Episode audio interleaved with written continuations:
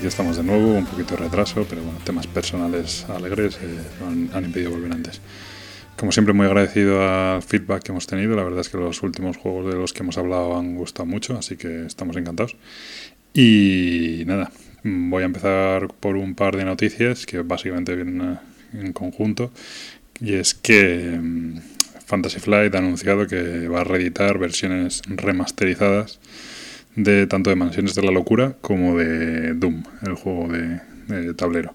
Eh, Mansiones de la Locura la verdad es que estaba bastante disponible, es un juego que a mí nunca me terminó de convencer porque lo veía demasiado lineal, era casi más una historia que un, juego y además demasiado aparatoso. ¿no? Ahora lo van a sacar con una app móvil obligatoria para jugar, eh, de modo que se convierte en un cooperativo en el que todos juegan contra el juego. Y puede que en ese caso a mí me resulte más interesante, pero bueno, está por ver. Como siempre le han aumentado el precio, como ya veremos después, pero interesante reedición. Por otro lado han anunciado también ayer o antes de ayer el Doom, que es un juego que yo tuve en su momento que me gustó mucho. Creo que en España lo editó De Beer. Eh, y bueno, pues es un juego que estaba muy bien, pero bueno, muy largo, muy, bastante azar. Eh, bueno, pues tenía problemas, ¿no? Hoy en día un juego así tendría problemas. Supongo que lo van a retocar bastante y, la verdad es que es un, juego que estaba muy bien. Eh, lo único que ya me empieza a saltar dudas, ¿no? Creo que lo comentaban el otro día en, en AP Juegos. Eh, sobre el tema este de las remasterizaciones continuas ¿no? de las segundas y terceras ediciones de los juegos, sobre todo por parte de Fantasy Flight, eh, que ya esto cada vez empieza a parecer más al mundo de los videojuegos y tal, donde la originalidad brilla por su ausencia y lo único que hacemos es coger juegos que ya tenemos y, cambiarle dos, tres reglas, cambiarle un poquito el arte gráfico y volver a lanzarlos. ¿no? En el caso de Fantasy Flight estamos hablando de Descent, estamos hablando de Furia de Drácula, ahora Doom, eh, Mansiones de la Locura, esto... El Rich Horror es una especie de reimplementación de, de, Horror, entonces bueno, pues la verdad es que, es que es un poco llamativo. Pero bueno, sin más, empezamos con el programa de hoy, así que allá vamos.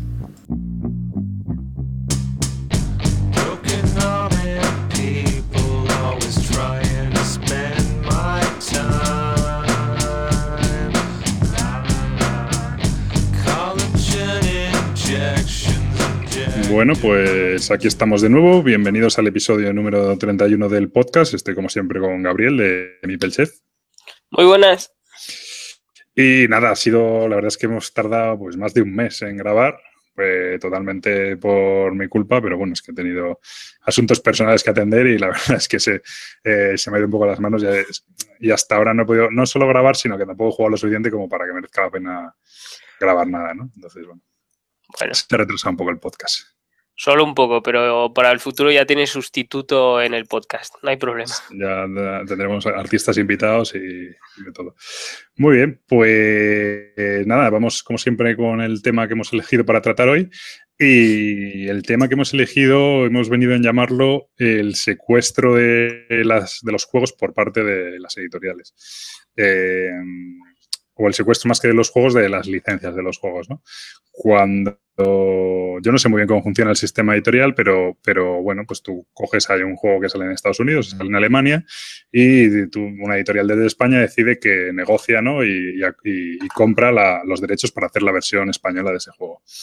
Entonces, eh, un poco lo que venimos, que nos molesta, ¿no? Es cuando estas editoriales el juego y, luego, sin embargo, pasan los meses, pasan los años y nunca, nunca acaba de terminar de salir. Eh, o, sale muy retrasado, ¿no? Hay veces que, bueno, que se debe a problemas de producción, problemas de que no hay otra tirada de la tirada internacional eh, por medio y hace falta unirse, ¿no? Pero hay otras veces que yo creo que ya hay como otro tipo de intereses en que eso sea así. Eh, muchas veces mm, incluso no quieres que coincidan con tus juegos, entonces tú, con los juegos que ya tienes, entonces a lo mejor lo metes en una cola de lanzamientos, pero tú quieres priorizar y como no quieres lanzar, a lo mejor tienes dos grandes lanzamientos este año y como no quieres lanzarlos los dos en el mes de abril, pues uno sale en abril y el otro lo retrasas hasta el mes de, hasta el mes de octubre, ¿no? O, por ejemplo, ya casos peores, eh, incluso yo sospecho que hay casos en los que compras una licencia incluso para evitar que a lo mejor para lanzarlo en un futuro, pero de momento para evitar que haga competencia con tus juegos actuales, ¿no? Licencia de juego que a lo mejor es parecido a uno de los que tienes, a una, a una IP que es lo que estás apostando mucho tú, y que, bueno, pues va a salir otro que puede hacerse ahí un poco de competencia y de momento, pues, oye, lo guardamos en la recámara, si más adelante merece la pena lo sacamos y si no, tal. Las licencias yo tengo entendido que se compran por periodos de años, oye, tengo los derechos durante tres años, tengo que sacar el juego los próximos tres años, ¿no? Y el problema es que los jugadores ahí nos quedamos colgados porque, porque el juego no sale, pero se ha anunciado, pero o sea, hay rumores de que va a salir y nunca termina de salir, ¿no? Hmm. Y, bueno, no, no, solo eso, o sea, es que hay, eh, hay juegos que llevan anunciados desde más de tres años y yo creo que siguen teniendo editoriales la licencia y no, no creo que vean el día. Otra de las o cosas que creo que puede pasar es que tú compres una licencia y que no veas al mercado español, entre comillas, eh, todavía apto para, poder sacar ese juego, que también podría ser una, de las razones. O sea, que en un momento determinado sí te lo pensaras y que ahora dices, pues va a ser que no. Claro, pero al final, el, ¿cuál es el motivo para tú? Es decir, yo eso no me lo creo. Es decir, yo si compro una licencia, en el momento que la compro es porque o porque sé que puedo sacar el juego o porque o porque o que se la quieres quitar a alguien vamos. porque directamente efectivamente no quiero que lo saque otro. Sencillamente puede ser eso. Lo que no me creo es que de repente lo compres y a los dos meses digas uff no lo veo claro eh, o que lo tengas en tu catálogo desde hace más de un año y digas no es que hay problemas de producción puede ocurrir puede ocurrir algún caso de eso no pero pero y, luego problemas de producción cómo no o sea yo que sé por ejemplo eh, ha pasado con el con el Robinson Crusoe, por ejemplo, salieron versiones adicionales, salió la versión inglesa y, la versión española sigue retrasándose. No sé, yo creo que el Robinson Crusoe estuvo el lanzamiento como tardó como año y medio más de cuando se dio la primera, la primera fecha aproximada, ¿no? O sea, se dijo en otoño y, yo creo que hasta, hasta diciembre del año siguiente no se lanzó o algo así, ¿no? Pero bueno, bueno, yo creo que lo retrasaron porque tenían varias licencias que querían sacar antes o que tenían más, eh, más repercusión mediática, digámoslo, eh, o sea, se podría decir, en el mundo de los juegos de mesa y yo creo que aguantaron, aguantaron, aguantaron hasta que cubrieron un, hueco que tenían más o menos libres de licencias, que pudiera tener más, más repercusión a la salida de ese juego. Y aparte que yo creo que el Robinson Crusoe sí que les dio dolores de cabeza a, la hora de traducirlo, porque por lo visto es un caos eh, buenísimo. Se, saltaban, reglas y todo, pero bueno. Eh, de la de vueltas que le dieron se les olvidó cosas, no es su culpa, trabajaron mucho en ello. En plan, el, setup para cuatro jugadores, pero bueno. Eh, no, a ver, sí, pero yo a ver, yo entiendo, siempre puede haber un caso en el que tengas problemas de producción o que el tío te vuelve medio loco o que no sé qué, pero yo, a mí, o sea, a mí me molesta que yo, además ahora que sí que he tratado con alguna editorial tal, y hablas de algún juego, y yo, por ejemplo, tengo noticias desde hace años de juegos que en teoría están licenciados, ¿no? Porque pues llega una editorial, pregunta por, por pregunta a otra editorial americana, oye, ¿qué juegos tienes disponibles? Le dicen, pues este sí, este sí, pero este no.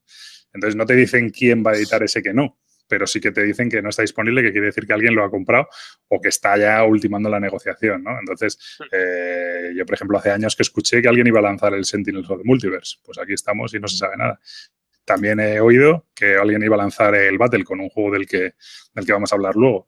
Hmm. Eh, y sin embargo, no se sabe nada, ¿no? Entonces, son gente que, es lo que hablamos un poco del secuestro de la licencia. Eh, ni lo editan ellos, ni permiten a otra editorial que lo edite, y encima a veces incluso anuncian que lo van a sacar, con lo cual el jugador dice, joder, no me lo voy a comprar en inglés para, luego, para que luego salga en español. Se, primero, es más fácil jugar en español y aparte se, le pierde valor mi copia, ¿no? Entonces, es un, al final, no solo no ayudas al juego, sino que encima estás incluso matándolo, ¿no? bueno, lo matas en el mercado español. Claro, claro, claro, en el mercado español. Bueno, y entre comillas lo estás matando, porque la gente que, que, que, se entienda bien o se desenvuelva bien en, en, inglés siempre lo puede conseguir en su versión original o en su versión traducida al inglés. La verdad es que eh, este caso sí que es problemático, por ejemplo, en licencias eh, competitivas, ya pueden ser LCGs, por ejemplo, cosas así, que la gente pues no puede forjar o no puede crear una comunidad bastante grande como para jugar regularmente.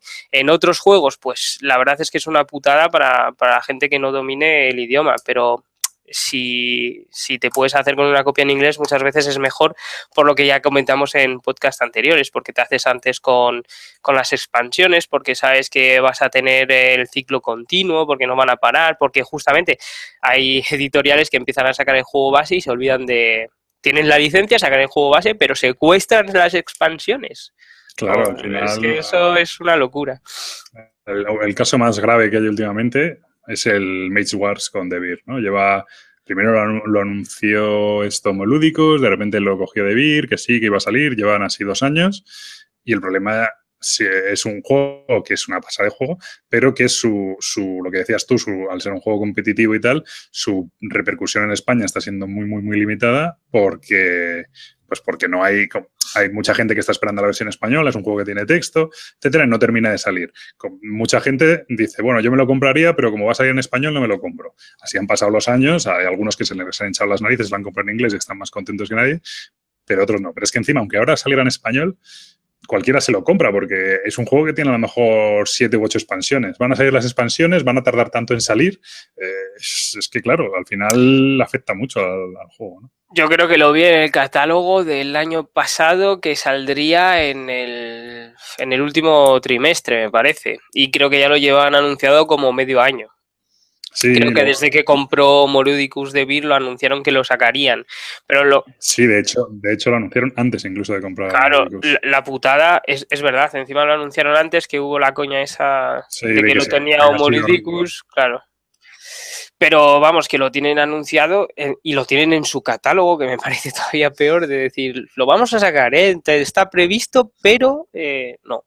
Y eso es una putada para los que lo esperan. Yo entiendo que yo entiendo que puede haber que puede haber algún problema de producción, pero sinceramente, o sea, a mí, yo mi opinión ya al respecto es para eso que no, o sea, que no lo saquen, porque porque porque es ridículo. O sea, ahora, pues, porque si no aseguran que van a sacarlo con todas las expansiones, cosa que ahora entendería que no lo sacaran con todas las expansiones, porque claro, no te vas a juntar eh, de repente en dos años con ocho expansiones de lanzamiento o nueve expansiones, lanzando nueve expansiones. Eh, entonces no tiene ningún sentido. O sea, lo que hicieron con el Dice Masters, por ejemplo, que sacaron, sacaron el, set básico, pero no sacaron los sobres o algo así, ¿no? Eh, sacaron el, sí, lo que fue el set básico, pues, la, primera, la, la de X-Men y no sacaron ningún sobre. Querían ver cómo se vendía en España. ¿Coleccionable? ¿Es un juego coleccionable? Hostia. Sí. ¿Un segundo? ¿Qué pasa? Ah, no, nada, nada, perdón, que pensaba que se me había ido la. Joder, pues esto va a quedar fenomenal. Eh, que pensaba que se me había ido la luz. Eh, eh, bueno, sí, que sacaron el. Sacaron el. Claro, o sea, tú sacas un juego coleccionable, macho, y no sacas, y no sacas los sobres para hacer la colección. ¿Estás de coña? Claro, eso fue un poco. Y, y, ya con esta sí saco los sobres, pero cualquiera se la compra, macho, es que es ridículo. Sí, el problema es que no sabían, después de sacar un Cani, me parece que no sabíamos, eh, bueno, la gente que compraba Dice Master no sabía si iban a seguir con las licencias o no, o sea... no han seguido, yo creo, sí, o no sé. Es que... Eh, no, sabría decirte porque... Tú lo compras en inglés, pero bueno. Sí, básicamente. No, no, yo eso es lo que no le veo, no le veo sentido. O sea, es decir, al final destruyes el juego. Incluso, incluso a nivel empresarial no le veo sentido, porque incluso para ti, estás, estás, has comprado una licencia que habrás pagado lo que has pagado por ella, lo lanzas y luego al final, claro, supongo que tú eh, aspiras a vender las copias que vendas durante los primeros 5 o 6 meses y luego ya, pues si te he visto no me acuerdo y me voy a otra cosa, ¿sabes? Pero claro, hay juegos que no puede ser así, hay juegos que son que tienen continuidad, pues los coleccionables, los que tienen pinta de tener bastantes expansiones, etcétera, que, que no puede ser. Claro, también es, es de y, o sea, tampoco quiero eh, meterme mucho con Debir, pero es verdad que, por ejemplo, la gente que se compró Firefly sí que anunciaron que iban a sacar eh, las expansiones y la gente sigue esperando. Y la, hubo mucha gente que se la compró porque justamente decían que iban a sacar esas expansiones y siguen esperando. No, por ejemplo, a mí me pasa con el, con el nuevo Through the Edge. Me lo quiero comprar eh, es un juego que yo creo que merece la pena tenerlo en español. Además, es una apuesta que hace la editorial, que tal. Han dicho que lo van a sacar, pero bueno, pues ya han pasado desde su lanzamiento en inglés, que fue en ese el año pasado, pues han pasado casi nueve meses. Y el problema es que no, no, hay fecha prevista, o sea, no es que digas, bueno, es que no ha llegado, no, es, es, que todavía no te han dicho, es que lo mismo pasa como con el Mage Wars o como pasó con el Robinson Crusoe o pasó alguno de estos, ¿no? Que dices, que lo mismo quedan dos años y estoy haciendo el canelo, ¿sabes? Entonces, no, pues mira, sí que, sí que, sí que han seguido sacando más Dice Master. Por lo menos veo que tienen el Civil War, por lo menos. De lo malo, malo. Pues, pues eso. Y Pero, claro, y encima con el, con, eh, con el Through the Age eh, nuevo, eh, en Essen ya está prevista una expansión. Claro, es que al final y entonces dices, te lo, pues no sé, a lo mejor merece la pena comprarse en inglés y ya está, macho, y que cada uno pero bueno, volvemos al final un poco al tema del otro día. Por no centrarlo en eso, eh, también un poco lo que digo, ¿no? El, hecho de que a mí, por, contacto con editoriales y tal, me ha llegado ya, oye, no, este juego, nosotros preguntamos por, por, algunos juegos de esta editorial y nos dijeron que estos estaban disponibles, pero por ejemplo este nos dijeron que no, que ya lo tenían vendido en España. Y luego tú, pasan los meses, pasan los años y no oyes nada de ese juego, ¿no? Eh, yo entiendo cuáles pueden ser las motivaciones, pero desde el punto de vista del jugador, el comprar licencias para no sacarlo o para retrasarlo durante mucho tiempo o encajarlo en tu ventana de producción, pues bueno, estás, en, todo tu derecho a hacerlo, ¿no? Pero a mí como, como aficionado no, no me gusta. Imagínate, tú como jugador te compras a veces juegos impulsivamente y no los juegas o los juegas una vez. Pues a lo mejor se compran la licencia, lo probaron y dicen, no, pues no es lo que me esperábamos y ya tienen la licencia. Pues bueno, también podría ser que compran licencias por impulso, ¿no? Mm, Así un poco... no, pero es, yo creo que es más tema de, del mercado, de, de, darle la repercusión que quisieras al juego que acabas de comprar la licencia, que te has gastado una pasta y, sobre todo en algunos juegos yo creo que sí que es tema de traducción, o sea, tema de que, por ejemplo, el Maze Wars con una traducción pésima no lo saques, porque entonces sí que ya, aparte, si te lo has cargado por no sacarlo, si lo sacas con una traducción mala, se, se acabó el juego, muere. O sea, no, si es para poner un paquete de ratas enorme, no, no lo saques. Pero mira, ahí tienes tú el, el ejemplo de, de los LC de, de, Edge y van bastante al día, que no sé qué van con dos o tres meses de retraso a lo mejor o algo así con respecto a la americana, no, no, no, no llevan más. Y sin embargo, ahí tienen y más complejidad de texto, de, de, conceptos que el Runner, pues pocos juegos. Y ahí lo llevan, no sé.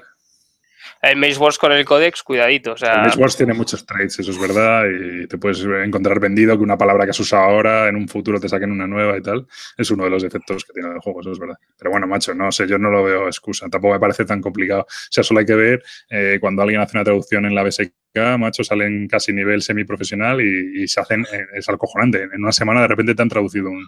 Bueno, también hubo una polémica porque alguna editorial cogió una traducción de esas semiprofesionales y la, y la puso la, en la, calzó tan cual. La calzó a ver, o sea que tampoco vamos a decir eso porque también nos metemos después con las editoriales cuando hacen eso. Entonces, bueno, es un poco... Es que, no, es que en, en, los foros, la BSK o en la BGG, es una cosa que haces por, por, por, la afición, por la humor al arte y tal, pues evidentemente puede tener ratas yo recuerdo la, primera traducción que, que vi, siempre me acuerdo de ese ejemplo, ¿no? Del Labyrinth, eh, del juego GMT, pues resulta que las condiciones de victoria estaban mal.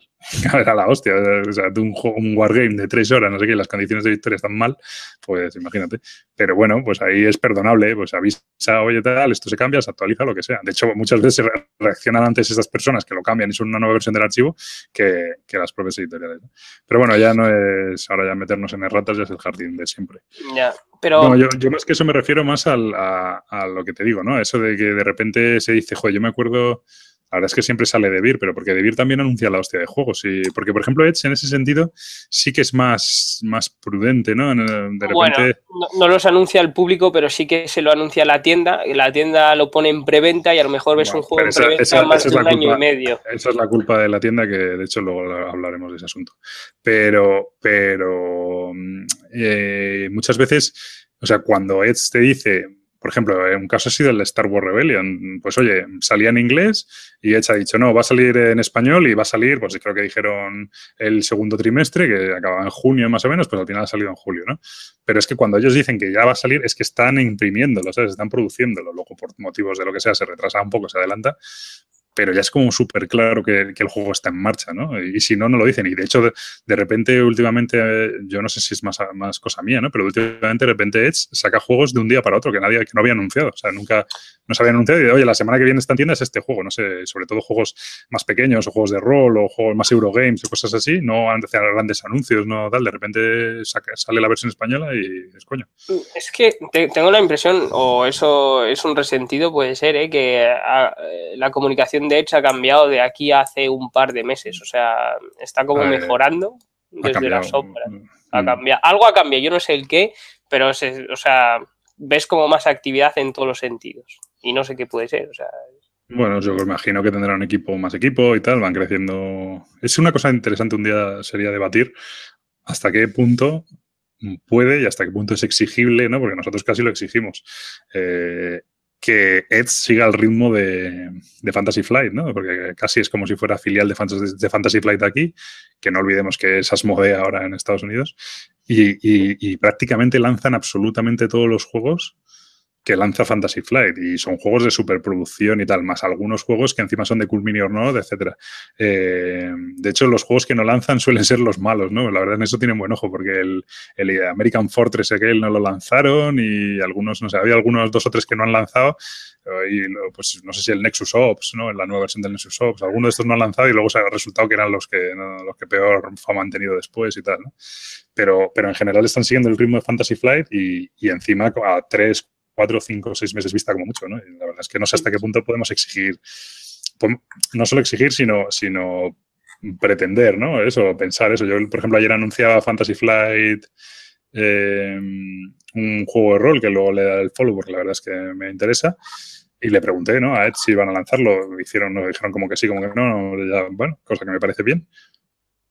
Pero ya como que tienes la sensación en cuanto Fantasy Flight hace un anuncio, ¿no? De preguntarles a ellos si lo van a lanzar. Claro, tampoco pues a, mí, fíjate, a mí me gustaría ver alguna editorial más que se mejora con alguna de las licencias y pudiera cogerlas para ver justamente esa superproducción si cualquier editorial la puede realizar o no. O sea, porque eh, la verdad es que, o sea, supongo que la tirada irá por el mismo sitio, los materiales más o menos, etcétera, que solo cambiará un poco la traducción y, la impresión de las cartas, creo, ¿eh? Desde mi total ignorancia. Pero me gustaría ver alguna de esas licencias de Fantasy Fly en manos de otras editoriales, por ejemplo, como Maldito Games ha hecho con el SIA. Bueno, pero en el Fantasy Flight te pasa eso, lo que dices tú, da igual quién lo haga. O sea, al final es la misma imprenta, la misma tal, y no, eso tú lo vas a, vas a mandar las traducciones y te lo van a, te lo van a traer.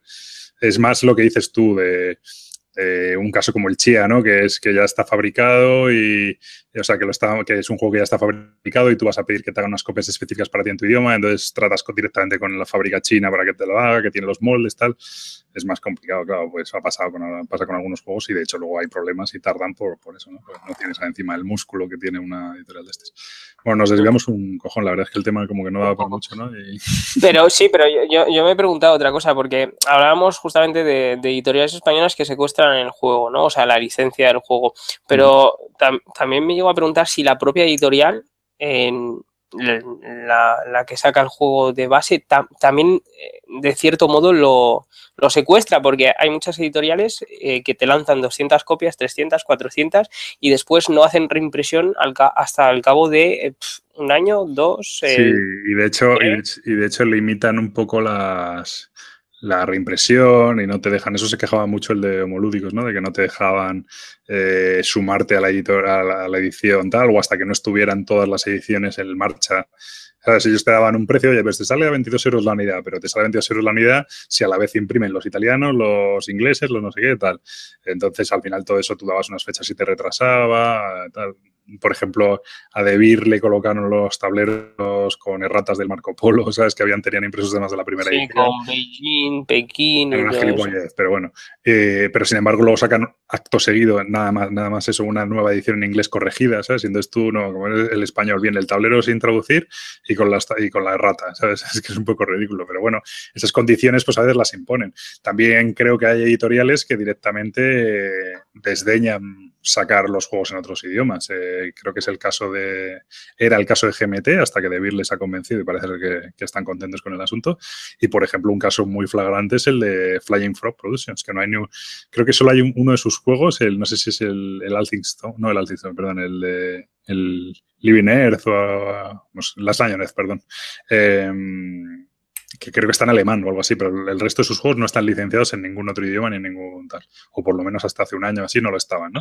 Y cuando ellos les preguntan es que dicen que ellos no están interesados en, hacer esas licencias porque ellos consideran que sus copias, eh, las que imprimen ellos, eh, al final se van a distribuir por el mundo y las van a vender. Entonces, que si existe el juego en español, pues que en España no van a vender sus copias inglesas y los que les interesa es vender sus copias inglesas. Y ya está. Es otra política y no es mala tampoco. Bueno, tiene sentido.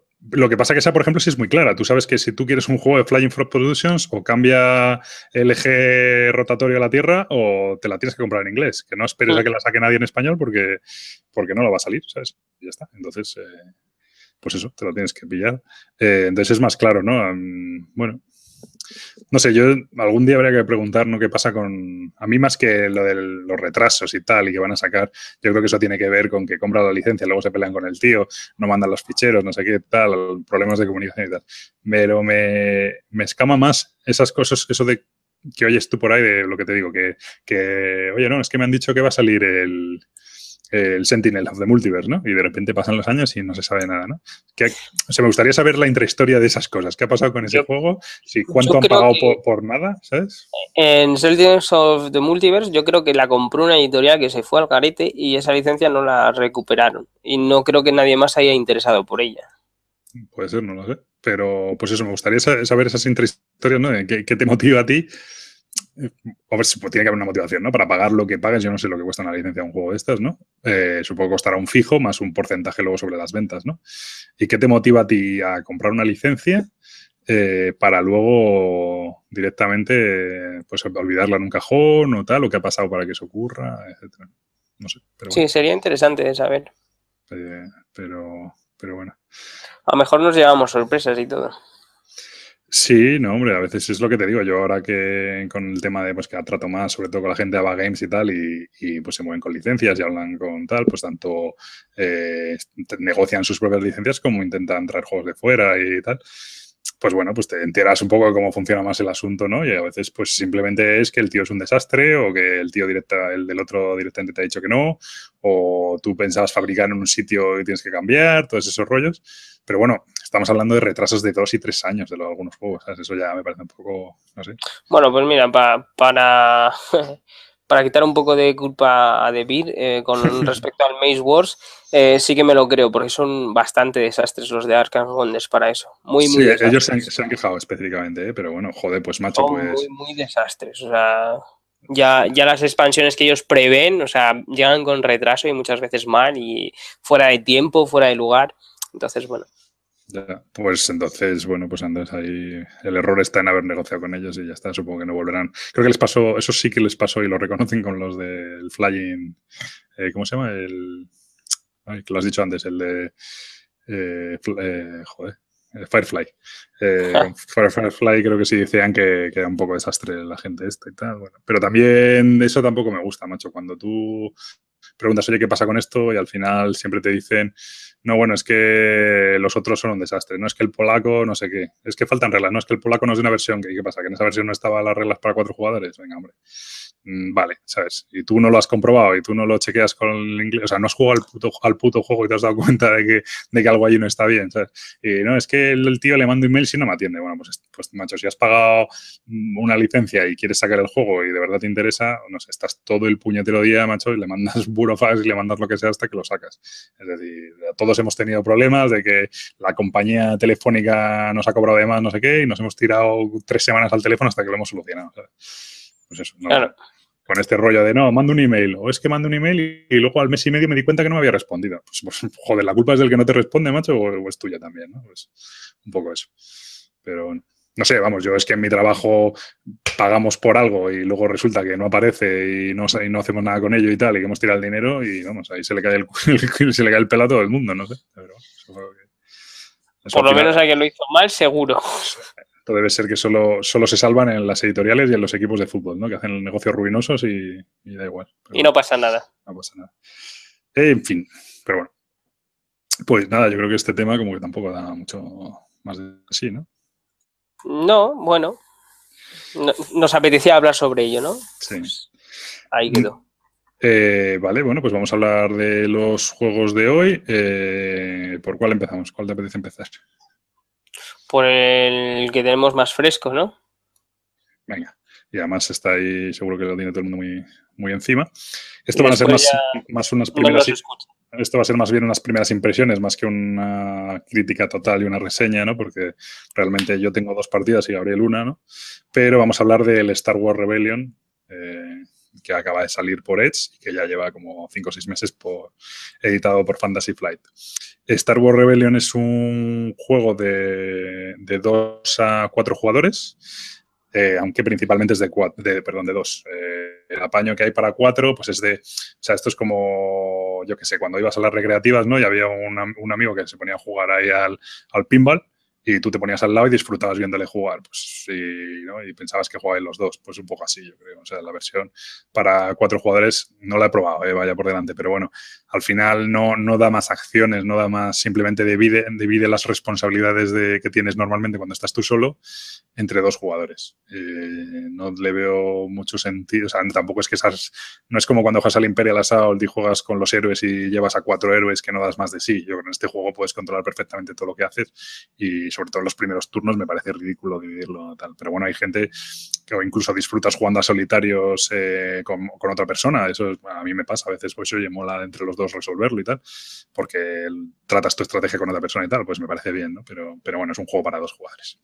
Eh, bueno, pues es el diseñador es Cory Konizka, aquí el, el, head, el head designer de, de Fantasy Flight. Fantasy Flight y artistas pues no pone porque es una pila de ellos y lo publica en España Edge y es originalmente de Fantasy Flight. bueno, pues, supongo que artistas no hay porque son eh, de las películas, sobre todo. Ah, es verdad, estas son fotos, ¿no? Sí, creo que sí. ¿Son fotos? No, son imágenes, son ilustraciones. Eh. No, hombre, la de Luke, la del emperador, etcétera, son imágenes.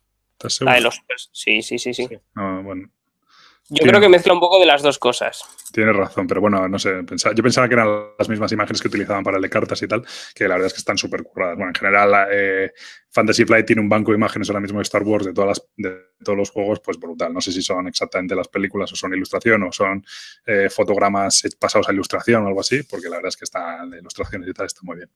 Bueno, tampoco es que resalte mucho por el arte gráfico este juego. Eh, vale, lo importante, de 180 a 240 minutos. Excesivo, pero bueno, sí puede ser, no sé. Pero bueno. Yo creo que más cerca de los 180 que de los 240, ¿no? sí. Yo creo más cerca de ahí, pero bueno, depende un poco cómo se dé y tal, porque ahora hablaremos un poco del juego. Eh, vale, ahora mismo tiene un 8,7 en la BGG y esto que hayan cambiado la... Es un rollo, tío, ya no sé dónde está. ¿El peso? No, el peso. Ah, no, el, overall está el 14 de, en el ranking ahora mismo, o sea que ha subido como la espuma y sigue subiendo. Eh, vale, ¿en qué consiste Star Wars Rebellion? Pues es un juego, eh, representa como un tablero táctico de lo que es los sistemas de la galaxia, es decir, y bueno, se juega el imperio contra la rebelión.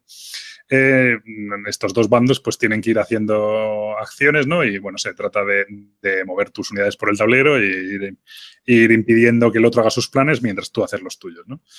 Eso a grosso modo. ¿Cuál es la mecánica principal?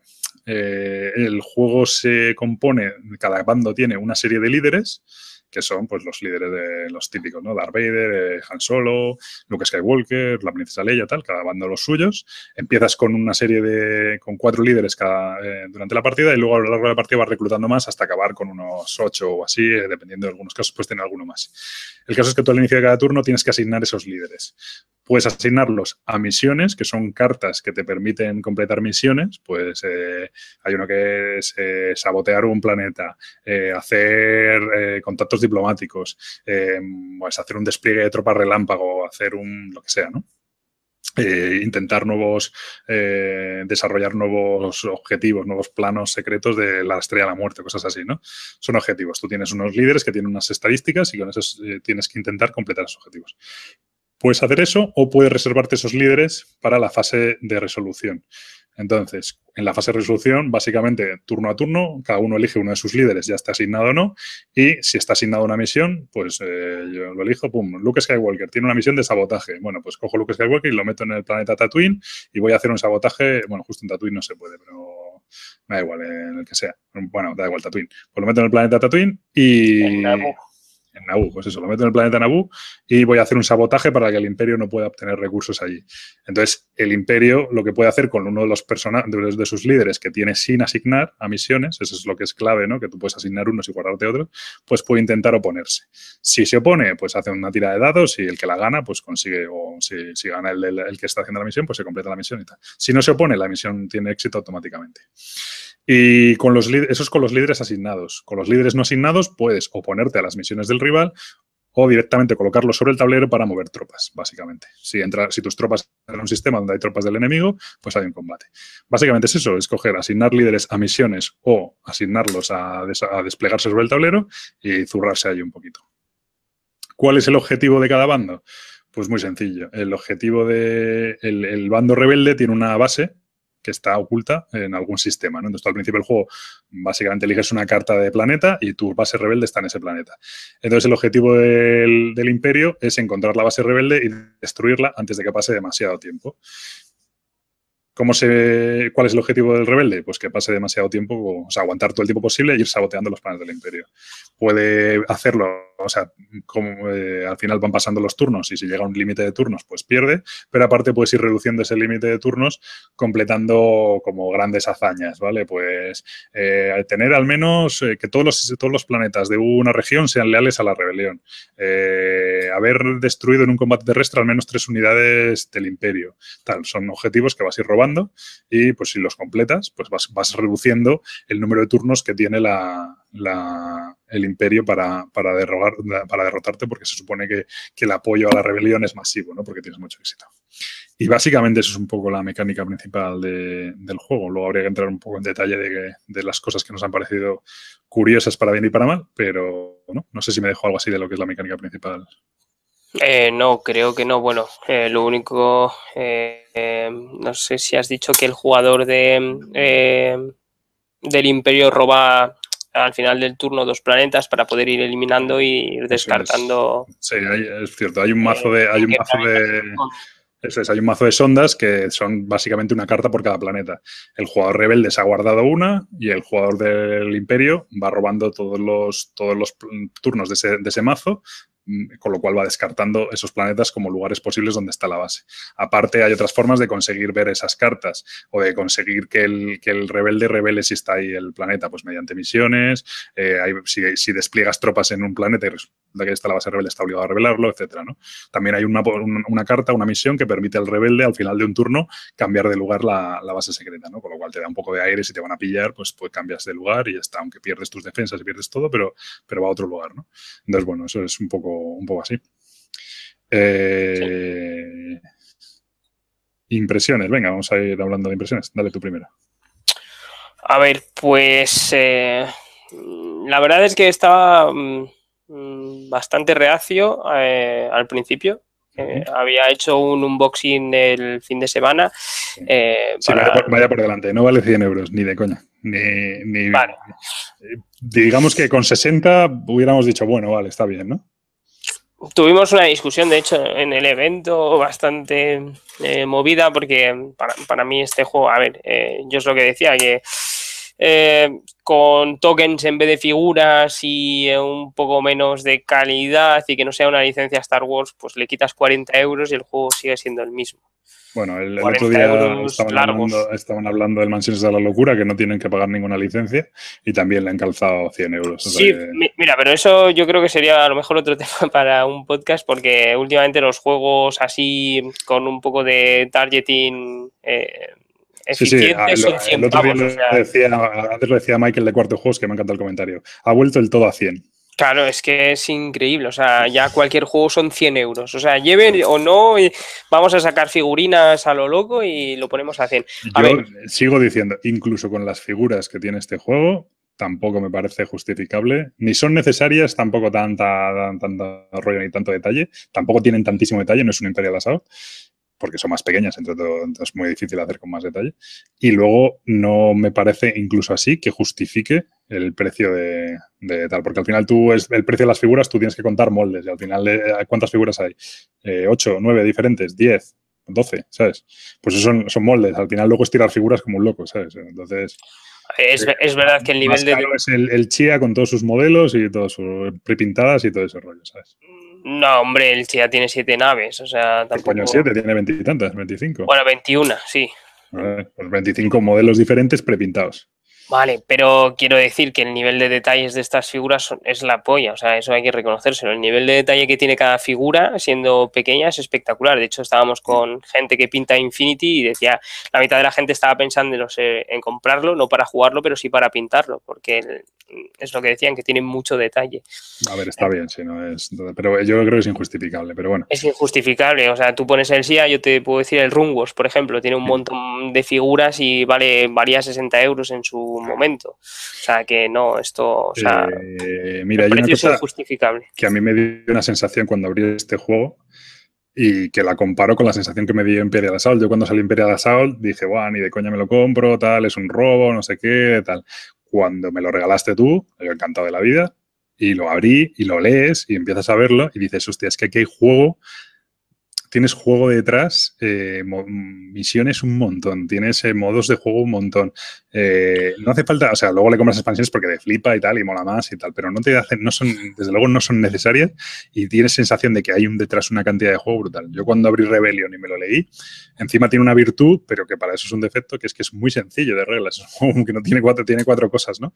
Y, dices, ¿cómo cojones? ¿Sabes? Me, la sensación que te da al principio es de, bueno, ¿cómo me he gastado 100 euros en, en falta juego por todos lados, ¿no?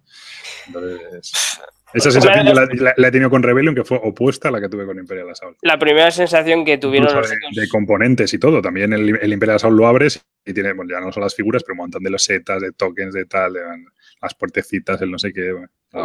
y, tiene un montón de lore, de historia, de no sé qué. O sea, está muy currado. Pero una de las primeras impresiones que tuvo la gente cuando se abrió la caja es eh, esto va a haber expansiones, ¿no? O sea, esto está previsto para ser una caja de dinero y para tener expansiones. O sea, todo el mundo lo dijo. O sea, viendo lo que venía. Tampoco creo yo que encajen tantísimas expansiones en el juego. O sea, a mí, una, y ya entramos más en el terreno de las impresiones, una de las cosas que me ha pasado con este juego, la primera partida la jugué y bueno, cuando juegas la segunda partida ya dices, vale, le vas viendo, porque al final el juego tú lees las reglas y son cuatro mierdas, pero la gracia está en esas misiones a las que asignas a los líderes, en las que ahí es donde está toda la carga estratégica del juego, ¿no? Y eso, claro, evidentemente, si no conoces el juego, si no lo juegas, no lo, no lo eres capaz de, saber.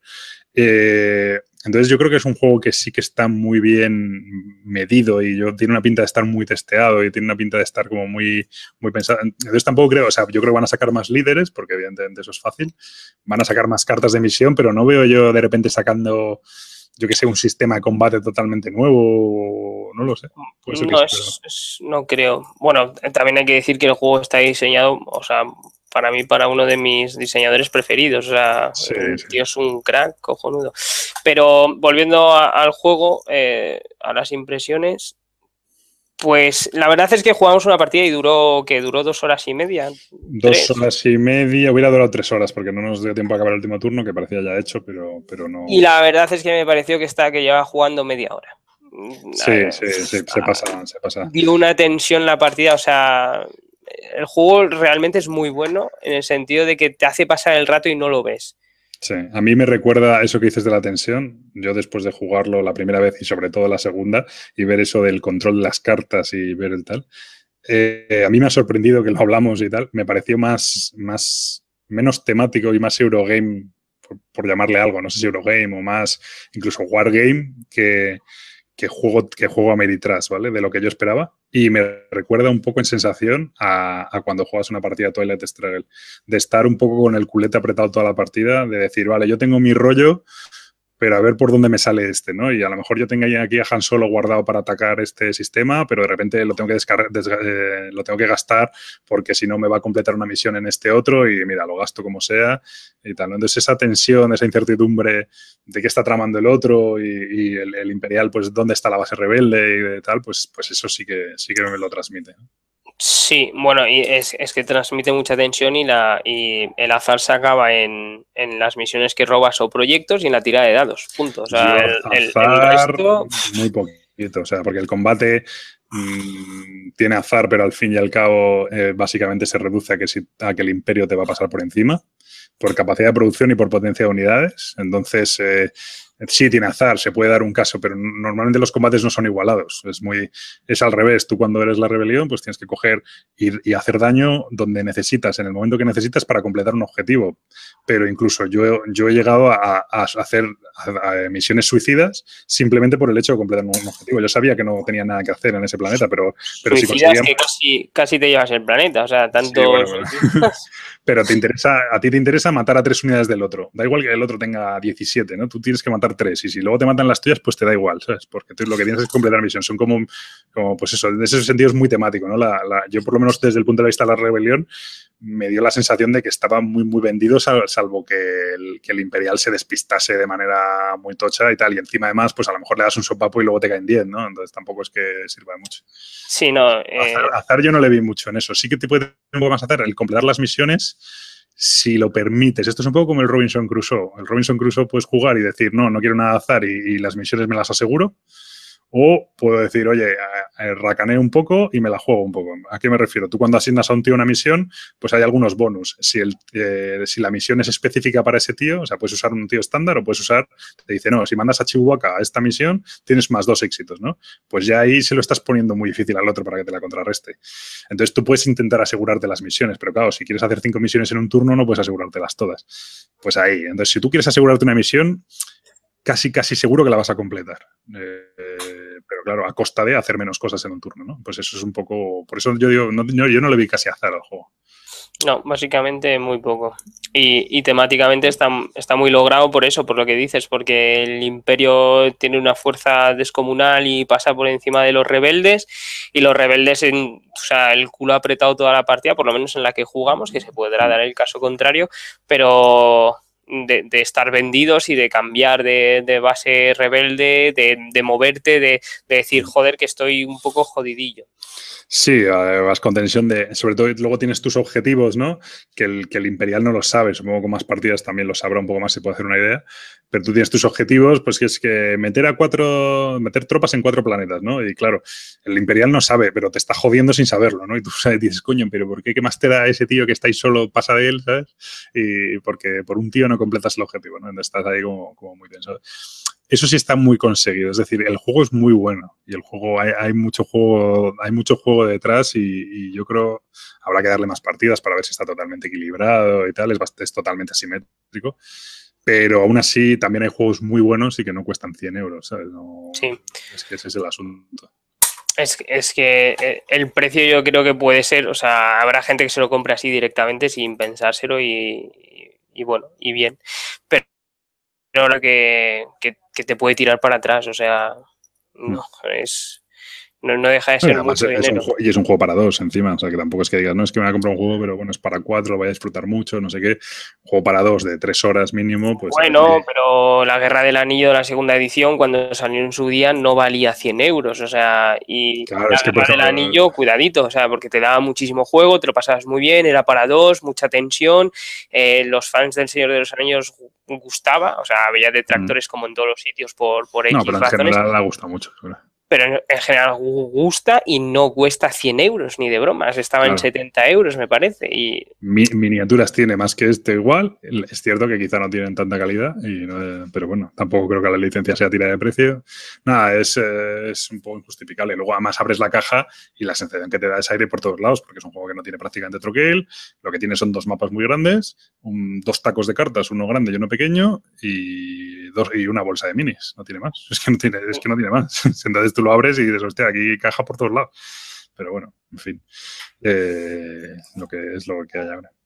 No, sé, yo la primera partida dije, uy, uy, uy, uy, Eh, la segunda me ha gustado bastante más y la verdad es que el juego está muy bien, eh, tiene mucha...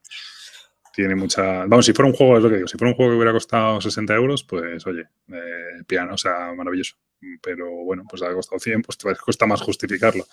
Hmm. Pero, pero bueno, Hombre, mecánicamente el juego se, nota que está rodado y, por lo menos en la partida que tuvimos nosotros fue, fue todo perfecto. O sea que hmm.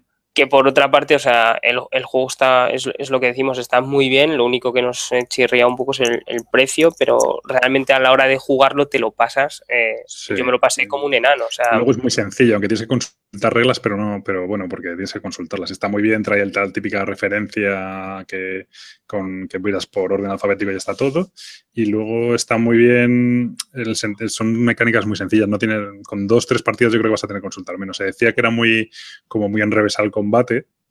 Es cierto que todo el juego es tan directo y tan sencillo que el combate es como, como que te frena un poco, ¿no? Frena un poco el desarrollo. Pero realmente el combate también es muy sencillo. Lo único que hay que. Es, es el tema de cómo funcionan las naves y cómo se producen es lo más abstracto del juego. Y entonces el combate, produce el combate que tengas que consultar como tu tabla de las naves que tienes, ver los dados que tiras, tal. Entonces, como que se separa un poco. Porque efectivamente, una de las cosas curiosas que tiene el juego cuando decimos que es más Eurogamer de lo que parece es porque el tema de la producción a mí se me hizo súper raro y aunque le veo todo el sentido del mundo desde un punto de vista estratégico y le veo una mecánica muy interesante, desde el punto de vista temático se me hace, fue como, pero ¿qué me estás contando? ¿no? Porque tú no produces lo que quieres cuando quieres y donde quieres. Con un, ¿no? Tú tienes un nivel de ingresos y un nivel o tienes tantos recursos y producir esta nave te cuesta tanto, está tanto, está tanto y ya está, ¿no? Eso sería un juego normal de, este estilo. No, aquí, dependiendo del planeta que, tengas, conquista, bueno, leal a, ti, leal a ti, produces una cosa u otra. Entonces te viene un simbolito, pues un triangulito amarillo. Bueno, pues un triangulito amarillo es un X-Wing. Y además te dice, eh, lo produces en el turno 3, es decir, lo pones en la cola de producción en la posición 3. Cuando acabe el turno va a pasar a la posición 2, luego a la 1 y cuando sale de la 1, pues ya aparece, ¿no? ¿Y dónde aparece? Pues en sistemas leales a ti. Entonces es como muy abstracto, tú no, y encima no se produce todos los turnos, solo se producen los turnos pares. Entonces es como, tú, no es producir lo que quieres. Oye, es que ahora necesito a muerte un crucero Mon Calamari. Pues te jodes, porque si no tienes un planeta Mon Calamari, eh, que produzca cruceros Mon Calamari, es que no puedes hacerlo ni de coña. Aunque quieras invertir todo tu dinero y todo, o sea, aunque no quisieras hacer nada más, toda tu riqueza, lo quisieras gastar en eso, no puedes. Necesitas tener el planeta que produce el Mon Calamari, ¿no? Entonces, bueno. Sí, pero, pero es que lo lógico sería que ese planeta que produce esa nave, eh, la nave aparezca ahí, no aparezca en el sistema X a lo opuesto del tablero. Las las puedes desplegar donde quieras, de los planetas que controlas. Eso tiene un sentido. Yo, yo entiendo que es al final eh, representa eh, la producción de recursos necesarios para, para, producir esas naves y lo que tardan en producirse y en llegar desde esos planetas hacia donde quieras enviarlos. eso me lo planteo así. Pero bueno, ya, es como también cuando estoy jugando un, un Troyes y me imagino que es que estoy defendiendo la ciudad de las invasiones rebeldes. Pues darle un poco de imaginación al coco porque es bastante, bastante abstracto el asunto. me sorprendió de abstracto. ¿eh? Por otro lado, está muy bien porque tú, si quieres construir a toda costa un tipo de unidad, pues te genera como mi objetivo del juego. Ya no es que tengo que conseguir ese planeta, ya no porque dé tres recursos y el de al lado da dos, sino porque es que se da lo que necesito exactamente. Mejor en todo el tablero dos planetas que produzcan lo que yo necesito, ¿sabes? Entonces, pues, pues bueno, eso estratégicamente es muy, muy interesante. O, voy a sabotearle este planeta, que es el que está haciendo, está produciendo los destructores imperiales, y le puteo ahí y tal, ¿no? Bueno, pues es, es curioso, pero desde el punto de vista de la Meritras, pues es como muy, choca muchísimo, ¿no? Sí, no, es, es que desde el punto de vista de Meritras dices tú no hay nada, o sea, no, no, no, no, no, no, no tienes una sensación de decir este juego puede ser un poco caótico, se puede ir por las ramas, puede. No, no. Lo que decíamos del Will of Russia el otro día, nada de eso, ¿eh? Nada, eh, bueno, ese, tema sí que lo dan los objetivos, ¿no? De repente un objetivo, eh, pues que hay que, pues eso de, no, me tienes que decir si, si, la base rebelde está en este sistema o te devuelvo a esta persona que está secuestrada y tienes que ponerla en el sistema, en el, en el en la región donde esté la base rebelde, ¿no? Tiene cosas ahí como que son giros de guion que lo representan las misiones, ¿no? Pero tú con lo que son las reglas del juego realmente es súper abstracto. Sí, eso mola, de hecho, que, den esos giros de guion y que no sea todo eh, súper lineal y que te pueda salir un poco y, de repente hacer cosas que no se espera el rival, que es lo que dices tú, al fin y al cabo, mola bastante, porque no, te... O sea, tú sabes lo que puedes hacer y cómo quieres putearle, pero en algún momento vas a poner algo que vas a quererle putear y van a te resulta que te va a putear a ti, no vas a poder hacer lo que tú tenías previsto. Entonces esa parte también es muy satisfactoria. Sí, además con el tiempo yo creo que eso va, o sea, con las partidas es lo que digo que se parece al Twilight Struggle. Ya tú vas a controlar un poco el mazo de tu rival, ya vas a saber lo que puede venir y vas a intentar prepararte contra ello, ¿no? Y cuando veas ciertos movimientos vas a interpretar que el tío está preparando una de esas misiones que tú ya conoces. Entonces, en ese sentido, sí que a mí me recuerda al Twilight Struggle, que son unas reglas muy sencillas, pero que toda la magia está en el uso de, las cartas, ¿no? Y cómo se usan y cómo se emplean y tal. Porque las cartas no, no, Tú tienes unas básicas que tienes todos los turnos, pero luego vas robando de un mazo y pueden salir antes o después. Entonces, bueno. De hecho, se nota bastante el que haya jugado varias partidas con el que no ha jugado ninguna. O sea, eh, esa diferencia sí que se nota eh, simplemente con el hecho de las cartas que te pueden tocar o lo que te puede llegar a salir o lo que te puedes esperar para putear. Claro, porque por ejemplo, un, ejemplo muy claro es la estrella de la muerte. Tú cuando primero no puedes construir la estrella de la muerte así alegremente, es por medio de una misión, de una carta, pero empieza, empiezas el juego con una. Bueno, pues la estrella de la muerte es la única unidad que tienes que no tiene puntos de, estructura, no, es, es indestructible teóricamente. Sin embargo, el rebelde tiene una carta de misión que sale por ahí, o de objetivo creo que es, que eh, si se dan unas condiciones concretas, te permite destruir la estrella de la muerte. Claro, tú cuando lees el juego y cuando lees las reglas no entiendes nada, porque la estrella de muerte es indestructible, es lo único que ves. De repente estás jugando y aparece esa carta y dices, coño, que esto está aquí, ¿no? Eh, pues eso es lo que te digo, el juego lo descubres a medida que vas viendo esas cartas. Tú ya, me imagino, con las partidas vas a ir buscando esas cartas, hay, hay maneras de, manipular los mazos para que esas cartas salgan antes, etcétera. Bueno, pues todo eso tiene mucha amiga. Bueno, que, nos enrollamos bastante. Eh, en principio, como juego, en mi opinión, es muy recomendable como juego estratégico para dos de cargas y dura de tensión y tal, me parece muy, muy recomendable. Y luego ya el precio cada uno que valore lo que considera. Ya eso ya. Sí, no, ahí no, no hay otra que el, propio jugador elija. Muy bien, pues nada, no sé si quieres comentar algo más. Eh, no, yo creo que más o menos. Bueno, Sí, le hemos dado bastante caña. Lo, único que, bueno, no, no, nada más, acabó. Dilo, hombre, ¿qué más No, hombre, que, sí que es verdad que durante la fase de juego a lo mejor se puede acortar bastante más dependiendo de cómo juegue el imperio. O sea, después de la primera partida creo que hay diferentes maneras de poder jugar al imperio y alguna puede ser más agresiva que otra y, dependiendo de cómo lo juegues, sí que es verdad que se podría eh, acortar bastante la partida. Sí, puedes jugar más agresivo y tal, pero bueno, el Imperio también tiene que estar un poco perdido también de dónde está la base rebelde. completamente perdido, o sea. Pero bueno, eso está muy bien representado, la verdad, el juego en ese sentido. Eh, la verdad es que el Cory este es un crack, porque el tío con las mecánicas consigue meter las sensaciones de, los, de las películas o de los temas que coge, es acojonante. Pero bueno. Sí. Pero bueno. Bueno, pues nada, pasamos al siguiente juego. Venga, esto vamos a hacerlos un poco más breves, que si no se me queja el bebé. Perfecto. Y no veas, como el, bebé da igual que se queje, pero se queja la madre y entonces ya sí que la hemos liado. Eh, venga, el siguiente. Dale tú, ¿a cuál me habías dicho? Vale, a Isle of Sky. Ok, venga, lo busco. Voy contando. From Chieftain to King. Este es como un juego de colocación de, colocación de los setas, ¿no? Sí. Vale, ahora mismo está el 203 de la BGG, que la verdad es que no está mal porque ha salido este año, bueno, finales del año pasado, pone aquí. Vale, Isle of Skies, From Chieftain to King. ¿Qué es un Chieftain? ¿Tú que sabes inglés? Eh, es eh, como el jefe del clan. El jefe del clan al rey. Eh, de 2 a 5 jugadores, 60 minutos y un peso así medio, bastante medio ligero. Y, este no está ahí en español, ¿no? Sí, sí, por SD Games. ¿Por ese quién? SD Games. Y Generación X, Gen X. Ah, vale, por Gen X, sí, tal, vale, vale. ok. Pero, bueno, pues es un juego de Lookout y My de Lookout, ¿no? De My Fair. De los dos, pero me refiero que, originalmente. Bueno, el diseñador Andreas Pelikan y Alexander Pfister y artista Clemens Franz, el, mítico Clemens Franz. Y nada, bueno, pues cuéntanos un poco. Yo pues eh, ni idea, ¿no? Nada, eh, pues ha sido el Spiel des Jahres de este año. Ah, pues mira. Eh, sí, ya, ves lo que, ya, ves lo que, me importa a mí el Spiel des Jahres. Primera. hombre, la verdad, bueno, pues es, a ver, el juego no está nada mal, todo el mundo, el primer comentario que oyes es que se parece al Carcassonne y no se parece en nada. Sí, bueno, la pinta, la pinta sí, claro, pero... La colocación de las losetas, que es lo único que tiene. Y nada, la verdad es que el juego es muy rápido, súper rápido, es de... Eh, ahora no me acuerdo ni cuántos jugadores es. De 2 a 5. Lo único que tiene es eh, la versión A5 cambia un poco, me parece. Y yo la verdad es que lo he jugado entre 2 y 4. Ah, y, la verdad, y escala muy bien. O sea, a 2 se hace la partida más corta y a 4 eh, se alarga un poco, pero perfecto, o sea, sin ningún problema. Eh, se juega en 6 rondas, menos a 5 que se juega en 5, ¿vale? Y en cada ronda va a haber una fase de puntuación sobre diferentes objetivos. Hay, me parece que 5 objetivos encima de la mesa 5, 6, ahora mismo no recuerdo, 4.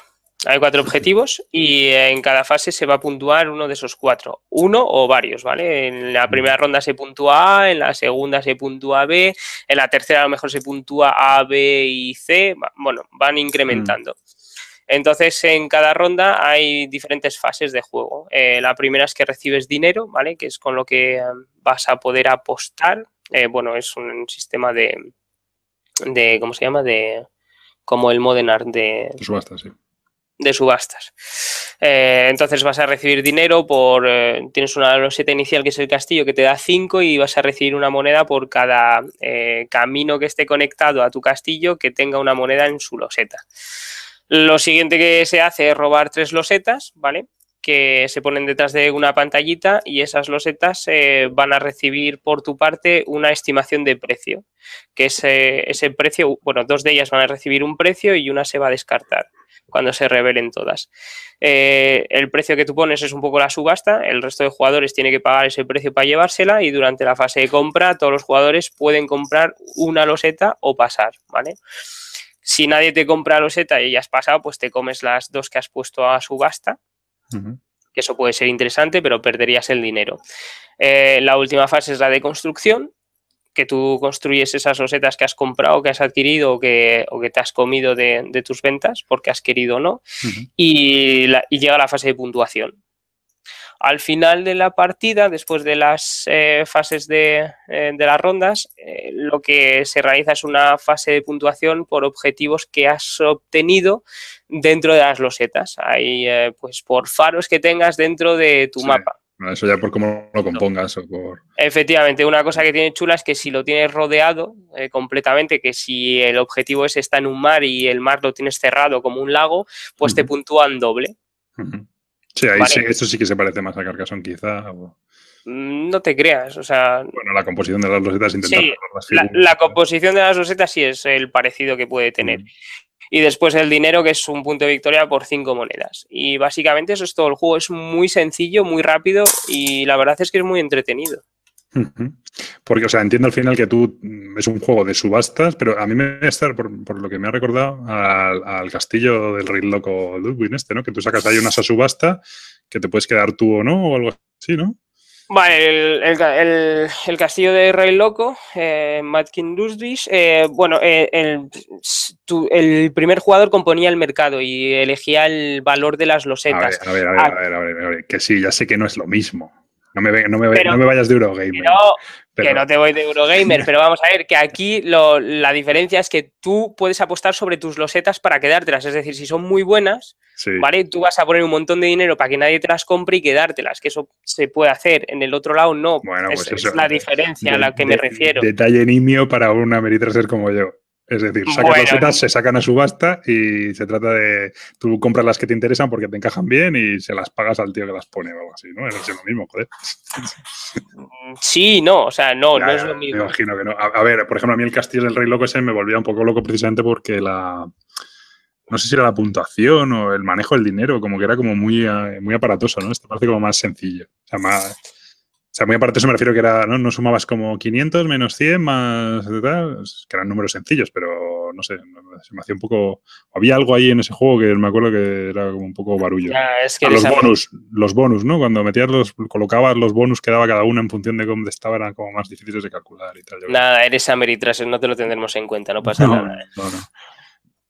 Bueno, pues, pero mm, sí que el sistema de subasta sí se puede parecer un poco. No, y al final es eso, y luego tú las losetas que has comprado las colocas en tu este y, luego da un, lo que pasa que lo que sí que cambia bastante es que los, los bonus que por lo que dices van cambiando turno a turno, ¿no? Entonces eso sí que, Hemos tenido un pequeño problema técnico, volvemos. Estábamos con la puntuación que decíamos que, eso que se parecía un poquillo a lo del Rey Loco, ¿no? como, Sí, a las losetas de bonus del final que son abiertas para todos, o sea, que son visibles para todos, en eso se parece, porque las eh, cuatro losetas de puntuación las conoce todo el mundo, lo único que van variando de ronda en ronda. Y decía yo que de precio es contenido, ¿no? Que serán como 25 o 30 euros, sí.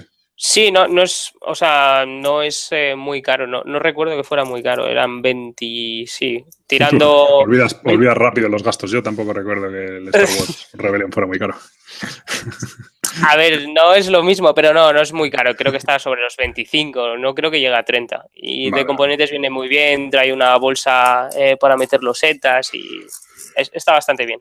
Ok, muy bien. Bueno, pues este ha sido Isle of Sky, flamante ganador del Spiel des Jahres, lo cual, bueno, pero por lo que dices no es tan sencillo como otros de otros años, ¿no? No, este la verdad es que... pero este es el, Spiel, el Kenner Spiel des Jahres, o el Spiel des Jahres. El Spiel des Jahres, me parece. Ah, no, ostras, ahora me haces dudar. Eh, no, pues tiene que ser. Spiel des Jahres. Efectivamente.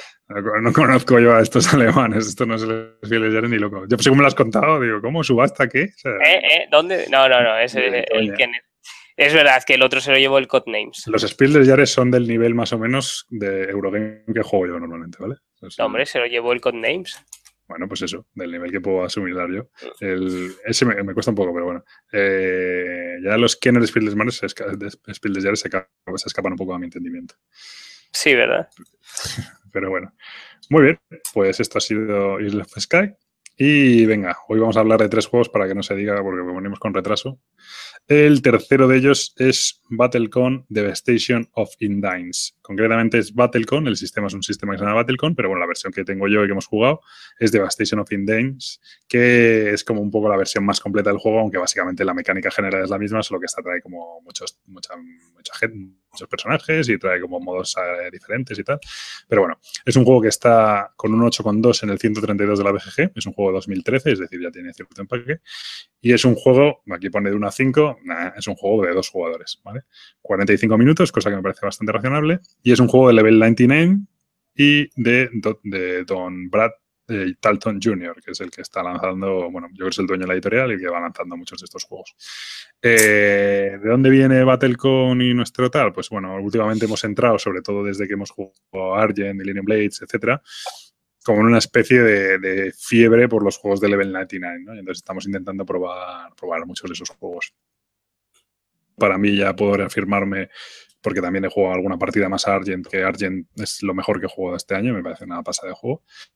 Y eh, este Devastation of Indines, sin embargo, tiene la fama de ser el mejor juego de esta gente, ¿vale? Es el juego más conocido y el que más ha petado y, bueno, de hecho está el 130, el 132 de la BGG y es un juego que lo ha pegado, ha pegado mucho. Yo en su día lo vi y, bueno, me dejó un poco frío, pero digo, mira, como me gustan tanto esos juegos, voy a darle una oportunidad. Battlecon Devastation of Indines o Battlecon es un sistema de lucha que intenta recrear como si fuera un, juego de lucha en dos dimensiones, estilo Street Fighter, etcétera, ¿no? Entonces, eh, va a ser un personaje contra otro. Este, concretamente, esta versión viene con 30 personajes. Hay como distintos niveles de dificultad, pero bueno, son 30 que en teoría, teóricamente son todos igual que todos. Y tú cuando coges un personaje tienes una serie de cartas que llama, eh, no me acuerdo si son estilos, creo que es como le llama, y esas cartas, esos estilos corresponden específicamente a tu personaje. Por otro lado, tienes una serie de, cartas base que esas son iguales para todo el mundo, ¿vale? Esas cartas base pues son simplemente strike, punch, eh, yo qué sé, cosas así, ¿no? Sin embargo, los estilos pues son ya más raros. Eh, bueno, son el punch of the... Entonces tú al final lo que tienes que hacer cada turno es combinar una carta base con un estilo. Entonces tú juegas una carta de strike y luego tú juegas un estilo que es eh, of the final of the universe, yo qué sé. Entonces juegas strike of the final of the universe, ¿no? Entonces esas, cartas que juegas tienen unas, unas estadísticas que se combinan. Cada una de ellas tiene un rango, un power y un priority, ¿no? Y lo que hacen es sumarse o restarse en función de si son positivas o negativas y te dan pues unos valores, ¿no? A tu ataque, a tu movimiento de ese turno. Tu rival juega otro y en función de unas determinadas mm, cosas, pues se decide quién va primero, pues sobre, por la prioridad. Y hay unos momentos en el que se resuelven acciones, ¿no? Esas cartas tienen, aparte de las estadísticas, tienen como unos textos, ¿no? Que dice, eh, antes de, del, eh, al, inicio del, asalto, eh, antes de golpear, después de golpear, si has hecho daño, tal, pues si has hecho daño, mueve a tu rival dos casillas para atrás. Si has golpeado, mueve a tu rival no sé qué. Cuando termina tu combate, puedes moverte una casilla. cuando termina no sé qué, puedes sacar, obtener una carta más de no sé qué, ¿no? Cosas así. Entonces, bueno, pues tienes ahí esa, eh, todas esas acciones, ¿no? Y tienes que combinar esas dos cartas y esas acciones para intentar adelantarte al rival, golpearle antes y aparte protegerte de su golpe o protegerte lo suficiente de su golpe como para que no te deje aturdido y aunque él te golpee, después devolverle tú el golpe más fuerte todavía, ¿no? Entonces tienes que combinar esa velocidad, potencia, distancia de daño para hacer daño, además de las acciones que da cada carta. Esa básicamente es la mecánica del juego. Tú vas a jugar parejas de cartas, esa, la pareja que juegas se queda inhabilitada durante dos turnos y tú vas recuperando, o sea, todos los turnos recuperas una pareja de cartas y tienes dos bloqueadas, ¿no? Creo que tienes, si no me equivoco, más o menos como 10 parejas, o sea, 5 y 5, o, son 5 y 6, ¿no? Creo. Eh, tienes 6 bases y 5 estilos y con eso tienes que hacer combinación. Sí, tienes más bases que estilos. Eso es. Una cosa curiosa que tiene el juego, eh, por lo menos en esta versión, es que eh, viene, por ejemplo, para hacer combates como más heroicos. Entonces viene con un, set de bases diferente, como más poderosos. Después luchar dos poderosos eh, uno contra otro. O incluso puedes a lo mejor meter unos más poderosos todavía y jugar como con dos personajes básicos atacando a uno superpoderoso. Cosas así. Entonces, bueno, trae como mucha, mucha variedad. pero ¿dónde está la principal gracia del juego? Hasta donde he explicado, pues es muy es que cada uno de los personajes, no puedo decir cada uno porque he probado cinco, creo, de los 30, eh, cada uno de los personajes es, absolutamente diferente. ¿vale? Eh, cada uno tiene una mecánica propia. Nos pasa un poco como en el Star Wars, que, no, que tú hasta que no te lees el personaje y empiezas a funcionar no entiendes cómo, cómo, funciona. De hecho, te recomiendan no jugar una partida con cada personaje y ir cambiando, sino jugar con un personaje a lo mejor tres o cuatro veces seguidas para entender cuál es su, el metajuego que hay detrás. Entonces es que no tiene. Eh, el juego de hecho trae un porrón de componentes que al principio no entiendes para qué coño son, ¿sabes? Porque en principio es un juego de cartas, pero tiene un montón de tokens para marcar cosas y tal. Y entonces hay unos personajes, pues que de repente viene con. Eh, que viene con unos familiares. Y, entonces es un, familiar que te ayuda. Hay otro personaje que cada vez que golpea coloca una ficha de environment. Hay otro que cuando le golpean recibe fichas de venganza que puede gastar para luego golpear más fuerte. Otros que tienen como puntos de maná que pueden gastar para potenciar sus golpes. Bueno, 30 mm, variedades totalmente diferentes unas de otras y que es lo que yo creo que le da bastante, bastante gracia al juego. A ver, ¿qué opinas? Pues a mí este, eh, con respecto a los personajes, me recuerda mucho al Sentinels of the Multiverse, que He pensado lo mismo, antes. Justo pensado lo mismo. Es, muy parecido en el, en el, sentido de que es lo mismo que en el Sentinels of the Multiverse. Para saber el metajuego del personaje tienes que jugar no una partida con él, sino a lo mejor cuatro, cinco, seis seguidas y te das cuenta un poco cómo funciona el sistema, porque al principio es abrumador, dices, vale, y si combino esto con esto y te resulta que sacas un mojón de... Y sobre todo que empiezas a jugar cartas y no tiene ningún sentido lo que estás haciendo. Y dices, es que me están dando para el pelo y no sé por qué, que es que no estás sabiendo aprovechar la habilidad de tu personaje. Tanto eso pasa en el tienes como en este, efectivamente. Claro, el que trae familiares, pues a lo mejor cada familiar corresponde a una situación y lo estás eh, por, por, lo estás empleando mal sin darte cuenta o piensas que es el adecuado y que va.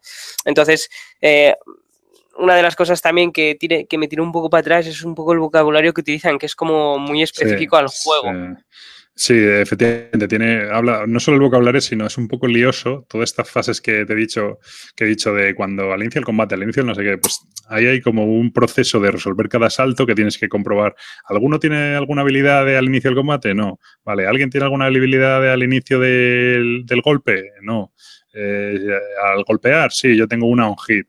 Vale, pero como no golpeas, pues no se ejecuta. Eh, tal, bueno, pues todo ese proceso de resolución de las cartas pues sí que es un poco tedioso, efectivamente. Yo creo que con más partidas va a ser mucho más rápido. Viene un tablerito que viene con una ayuda y tal, pero sí que es un poco aparatoso. De hecho, a mí lo que me llamó poco la atención de este juego es estéticamente al principio no me gustaba mucho como era las dos cartas que se ponían una al lado de la otra.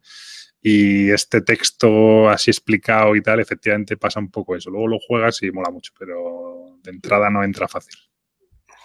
Sí, no, y, y, con respecto a eso, pues otra similitud que tiene con el Sentinels, ¿no? Que al principio el mantenimiento del, del villano, del environment y de todo eso se hace súper tedioso, pues aquí es lo mismo, o sea, sí, sí es, es, un poco el mismo sentido que eso. Después es verdad que las cartas cuando te pones a jugar, pues dices, pues yo tengo un eh, Devastation Strike y te pones ahí todo emocionado y resulta que no vas a hacer nada, pero ya simplemente el nombre del golpe que haces, pues bueno, te, te, te hace ilusión, ¿no? Sí. Y, y, y, la verdad que otra de las cosas que me llama la atención es el, el, el número de, de, modos de juego que tiene el juego, porque no solo tiene el uno contra uno, sino que la, la caja que tú tienes también puedes jugar contra eh, sí, villanos, ¿no? Por decirlo de alguna manera. A ver si de memoria me sale. Tienes el uno contra uno, Luego puedes hacer varios contra, contra uno o dos contra dos. Puedes jugar por equipos y, y, hacer cambio de personaje, ¿no? Como en los videojuegos, de plan de estoy jugando con este saco otro y luego, luego recibo, ¿no? Eh, lo de dar la palmada que hacían en la lucha libre. Eh, también tiene luego efectivamente jugar contra un monstruo, eh, que es como un personaje que tiene como sus propias reglas que se mueve solo y tal. Luego tiene otros modos que son como de un dungeon, como que tú te vas metiendo, son como cooperativos o incluso solitario, en el que tú te vas metiendo como diferentes niveles y diferentes partidas. Y, y entonces, te, bueno, pues eh, tienes que, pues en la primera escenario te salen tres esqueletos, porque esto es como un, en realidad es un, un unas como siete casillas puestas en línea y tú te mueves para adelante y para atrás. ¿no? Entonces es como si fuera un escenario de un con este lucha. Entonces tú, pues en el primer escenario aparecen tres esqueletos y tienes que cargártelos. Cuando te los cargas, bajas a otro nivel y en ese nivel aparece un esqueleto y dos hombres lobo. Pues te los tienes que cargar y así, ¿no? Eh, y algún modo de juego más que se me olvida seguro. Luego tiene las variantes que decíamos eh, de que puedes jugar con un mazo de, cartas base más, más poderoso menos poderoso. Bueno, pues un montón, sí. Este, es esa es la versión más completa y la más cara. No sé si andaba por, a mí me un poco más barato, pero andaba por los 70 euros. Luego hay una versión un pelín menos barata, un pelín menos cara, que es de unos 50 o así, que es el, el, este es el Devastation of Indines, el otro es el. Eh, no sé cómo se llama. Eh, bueno, no sé, Battle con. El básico, dices, ¿no? Sí, no sé, es que ahora mismo no sé cómo se llama. Como han cambiado la BGG, eh, ya no sé, no sé dónde está. Pero bueno, otro que es una versión que vale 50, de hecho se llama Remastered Edition, ¿vale? Porque era la primera que habían sacado. Y, y, eh, y entonces la han, han, sacado una versión remasterizada porque con mejorada y tal. Esa tiene un poco menos de componentes, pero eh, también es bastante, bastante completa. Y luego hay una versión más light, que yo creo es la ideal para probar el juego si no quieres volverte loco, que es la... Eh, no me acuerdo cómo se llama.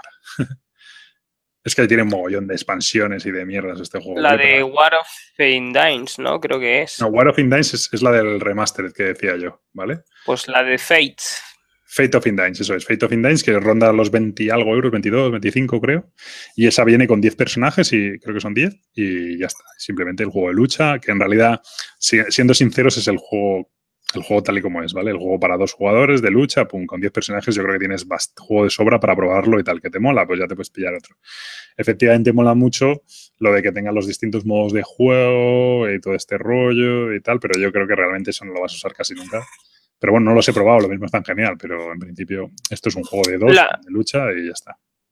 La verdad es que los de Level 99 Games, eh, todos los juegos que sacan tienen un montón de modos de sí. diferentes para jugar y son, son muy y, divertidos. Y, o sea, un, cuando... montón, un montón de contenidos. Es la cosa que mola de estos tíos, que, que, que todos los juegos vienen eso con 30 personajes y todos son diferentes además, o sea, no, no dices, o, o, por ejemplo en el, en el Argent, ¿no? Pues tienen con mogollón de losetas, mogollón de efectos, y todos tienen sentido, todos funcionan, ¿sabes? Y, y, más o menos al final es un caos tan global que al final parece como que todo está equilibrado y, y en ese sentido mola.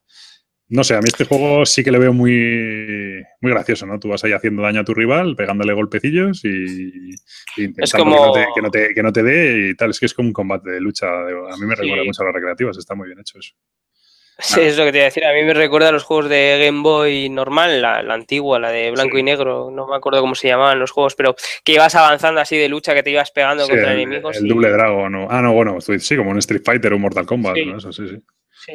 Pues eso es Battlecon de Devastation of Indie. No me quiero alargar mucho más, pero yo creo que es un poco así para que os hagáis una idea. Yo recomiendo de, entrada que para probar, si no estáis muy convencidos, pilléis el Fate of Indines, que es, pues eso, el, juego tal y como es y lo que tiene que ser, con 10 personajes, que está muy bien, y tienes ahí juego para, para rato. ¿Que te mola que quieres millones de versiones de juego? Pues ya puedes pillar los otros y ya está.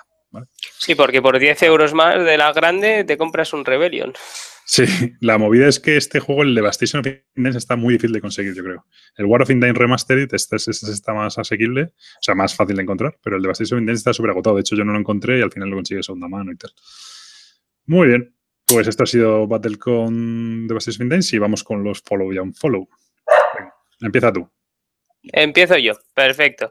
Eh, pues vamos a empezar con el unfollow. Sí, vamos a empezar con el unfollow. El unfollow es un poco genérico, ¿vale? Y va a ir justamente a una cosa que hemos... No vale que sea genérico. No, hombre, a ver, eh, es más eh, con respecto a lo que hemos hablado hoy, a los juegos de, de, 100 euros, o sea, el todo 100... El todo 100. No, no, gracias, o sea, no va, va, por eso, o sea, no estoy dispuesto, o sea, no, no, no quiero, mi monedero tampoco, mi cuenta bancaria tampoco. O sea, me parece abusivo que los juegos que salgan últimamente sean casi todos a 100 euros. Y mm. ese es mi un follow porque, o sea, me, me fastidia mucho. Menor, me parece bien. De hecho, ¿de qué viene esto también? Pues porque han anunciado la nueva versión del Mansiones de la Locura, que va a traer una app que no sé qué leches, que no sé cuántos, ¡pum! 100 euros. sí, ya valía sobre todo por eso, o sea, es que, venga, o sea, y porque hay una app, Rebellion, que son otros 100 euros, ha sacado, bueno, no sé, no sé qué juegos sacan estos, pero son todos 100 euros, ¿no? Y el problema no son 100 euros, el problema son los 120 del 2018, ¿sabes? Porque claro. 100 euros dices, bueno, pues 100 euros, vale, no, pero es que esto va, para arriba, va para arriba y no, no hay quien lo pare.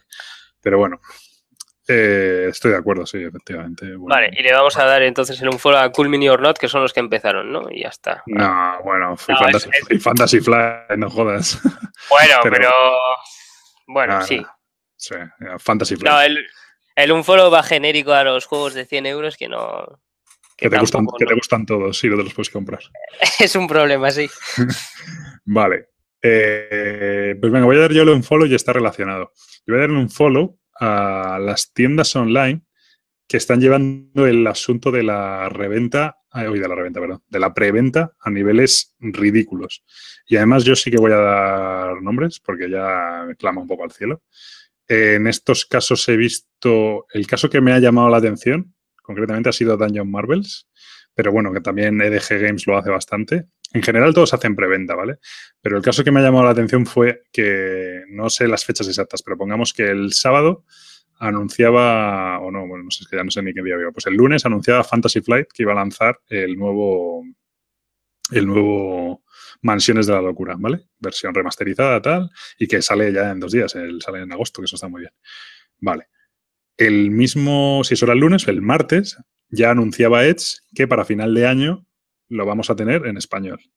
Y ese mismo día, o como muchísimo el día siguiente, abierta la preventa para comprar el juego a final de año en, en Dungeon Marvels.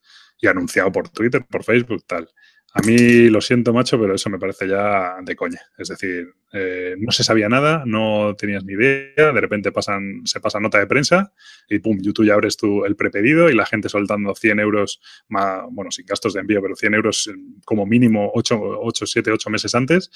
Luego hay retrasos y luego decimos que es que la culpa es de la editorial porque, porque dijeron una fecha y se retrasan y tal. No, macho. No, yo creo que ahí ya nos estamos pasando de, nos estamos pasando. Un caso que ha pasado ahora eh, con EDG Games y el tema del Rebellion, eh, sacan un precio en preventa de la hostia, el mejor precio de todos, y de repente se juntan con, no tengo ni idea, pero del orden de a lo mejor 50, 60 pedidos. ¿Qué pasa?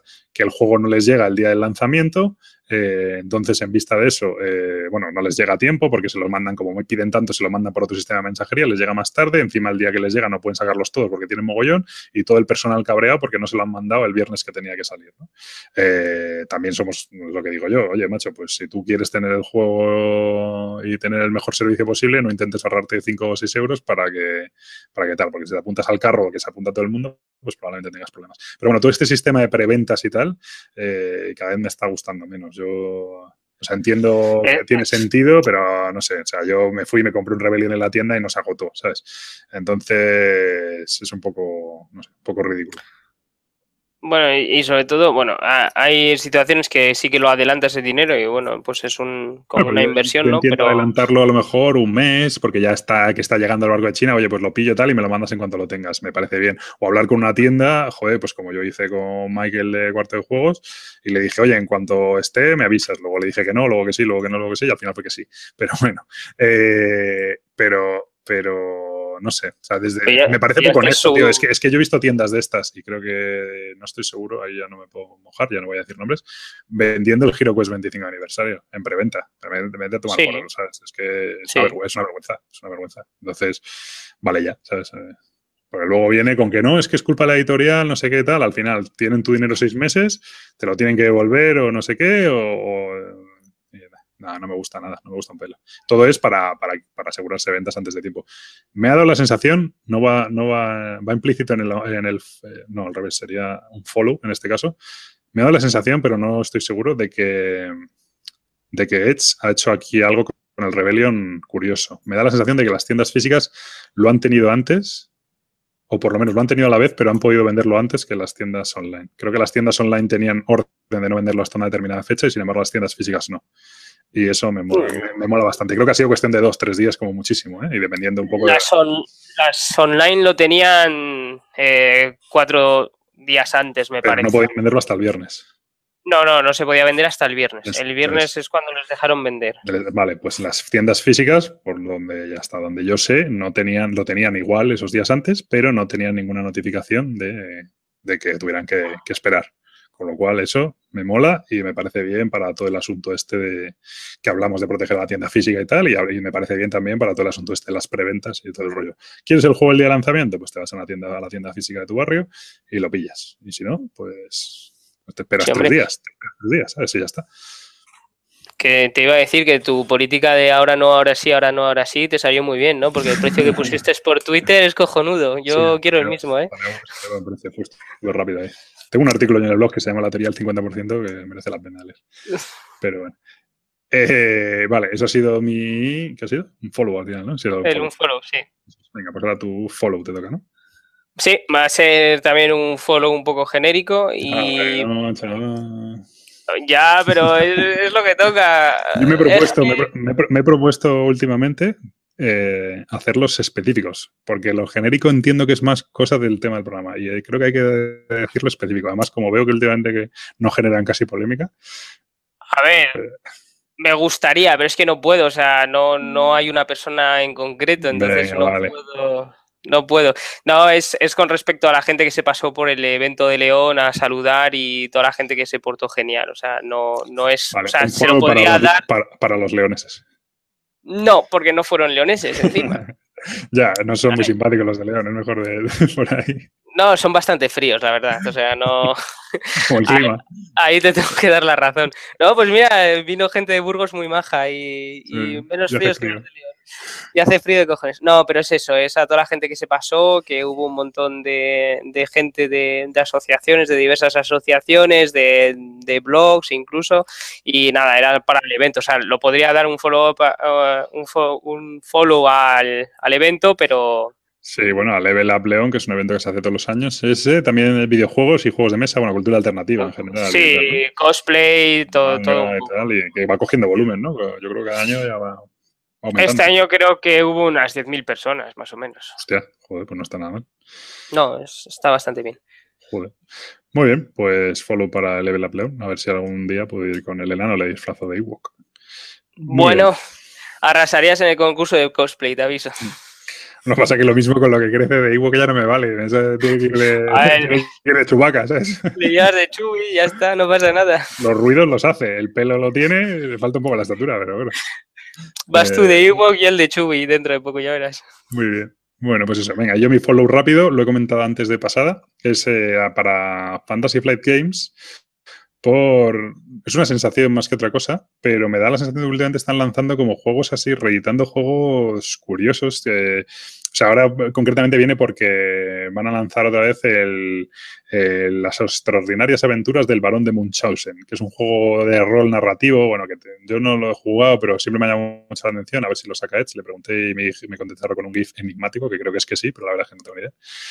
Y y es un juego que va básicamente de contar la historia más, más, más estrambótica posible. No es verdad, creo que es en plan, no es verdad, señor Barón, que cuando eh, usted saltó por el, por el globo, se agarró una cuerda que estaba atada a un pájaro y no sé qué, bueno, se de contar historias así y otro te tiene que interrumpir, intentar contar una mejor y tal. Es un juego así. Yo no lo he jugado, pero dicen que está, que está muy bien. Y la verdad es que me mola esta línea un poco así como alternativa, ¿no? De juegos de 20 euros que está muy bien. Sí, pero te, te, quita ese peso de encima, ¿no? No, la verdad es que está bien, pero según lo has dicho, se parece al Gloom. Eh, no sé eh, sí, o sea, hay, varios de este, pero este debe ser, o sea, este debe ser de los originales porque creo que este juego tiene de los años 80 eh, o de los 70 o algo así, es súper antiguo.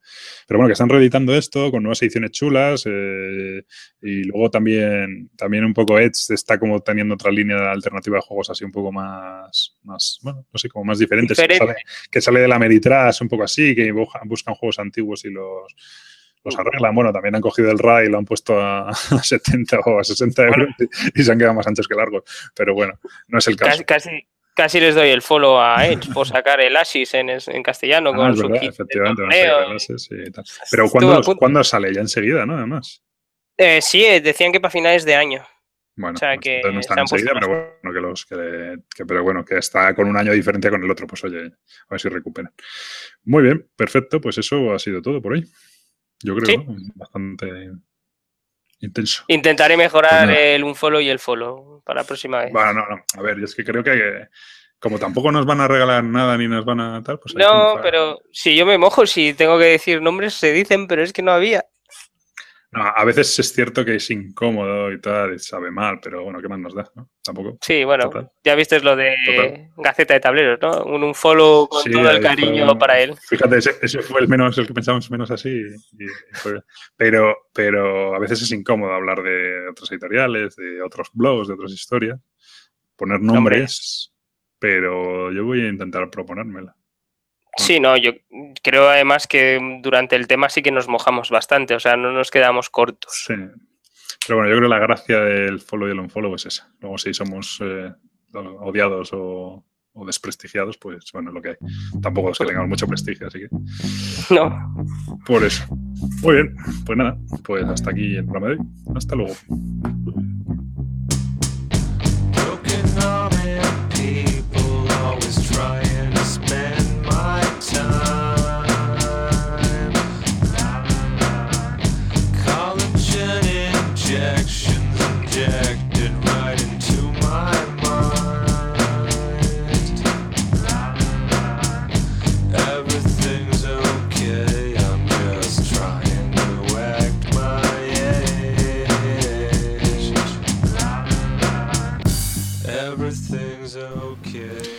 Bueno, pues hasta aquí el programa de hoy. La verdad es que, bueno, creo que ha sido un programa interesante para compensar. En vez de dos juegos, esta vez hemos traído tres.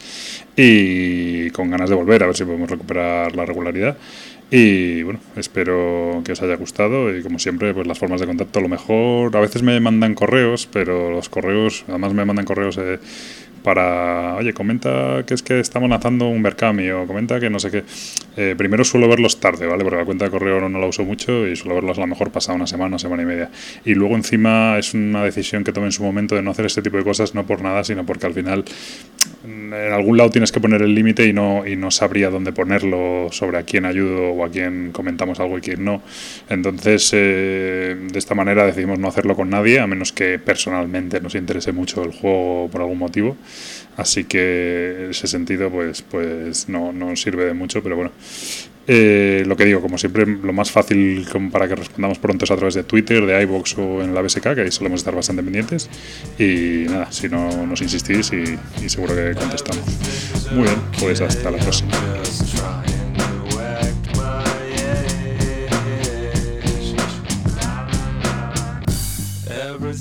Okay, I'm just trying to act my